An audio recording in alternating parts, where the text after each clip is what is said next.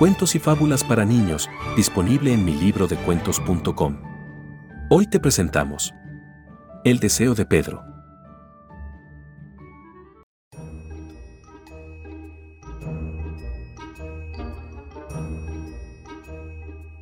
Había una vez un niño llamado Pedro que cada día cruzaba un puente para llegar a la escuela.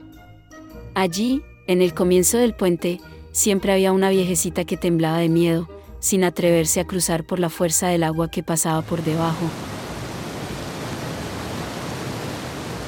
Pedro, un niño bondadoso y lleno de amor, siempre le preguntaba si necesitaba ayuda para cruzar. Pero la viejecita siempre le respondía con una voz temblorosa. No, gracias mi hijo. No quiero causarle problemas. Un día, Pedro decidió que tenía que hacer algo para ayudar a la viejecita. Así que, tomó su mochila y se acercó a ella. ¿Me permite ayudarla a cruzar, abuela? preguntó él con amabilidad. La viejecita se sorprendió, pero aceptó agradecida.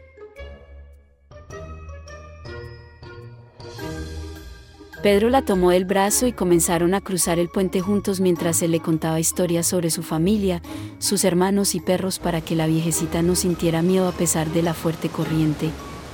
Pedro ayudó a la viejecita a dar cada paso con seguridad mientras sus palabras solo expresaban tranquilidad. Finalmente, llegaron al otro lado del puente y la viejecita se transformó en una hada mágica. Eres un niño muy valiente y bondadoso, Pedro, dijo ella con dulzura. Como recompensa por tu nobleza, te concederé un deseo. Pedro no podía creer lo que estaba escuchando. ¿Un deseo de verdad? preguntó con ilusión. Sí, cualquier deseo que tengas. Respondió la hada. Pedro pensó por un momento y decidió su deseo. Me gustaría que todos los niños del mundo sean valientes y bondadosos, dijo con una gran sonrisa en su rostro. El hada sonrió con orgullo.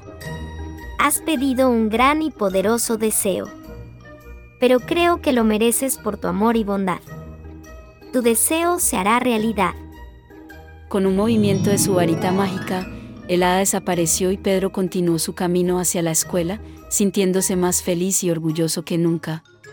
Desde ese día en adelante, Pedro vio como todos los niños de su comunidad eran cada vez más valientes. Ellos no dejaban que sus temores o miedos les impidieran ayudar a los demás o incluso alcanzar sus sueños. Y colorín colorado esta historia ha finalizado.